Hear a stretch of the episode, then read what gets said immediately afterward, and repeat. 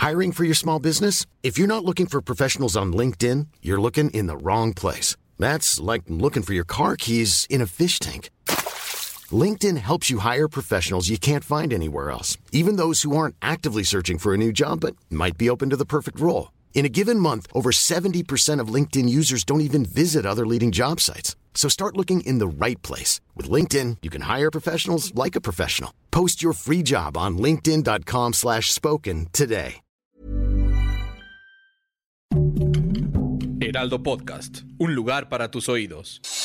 Noticias del Heraldo de México.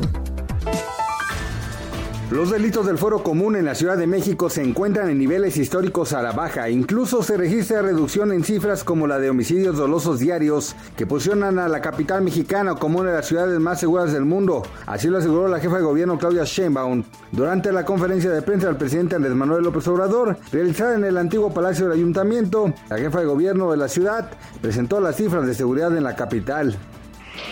La Fiscalía General de Justicia de la Ciudad de México solicitó dos nuevas órdenes de extradición en contra del ex académico y escritor Andrés Roemer. La titular del organismo, Ernestina Godoy, dio su mensaje semanal a la ciudadanía para dar a conocer las acciones en contra de los actos de violencia hacia las mujeres.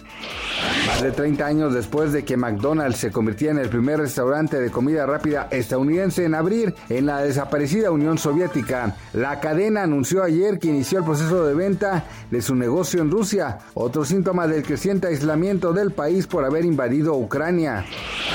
La actriz Amber Heard afirmó este lunes que Warner Bros. redujo sus escenas en la secuela de la película Aquaman debido a una campaña difamatoria por parte del equipo legal de su ex pareja Johnny Depp.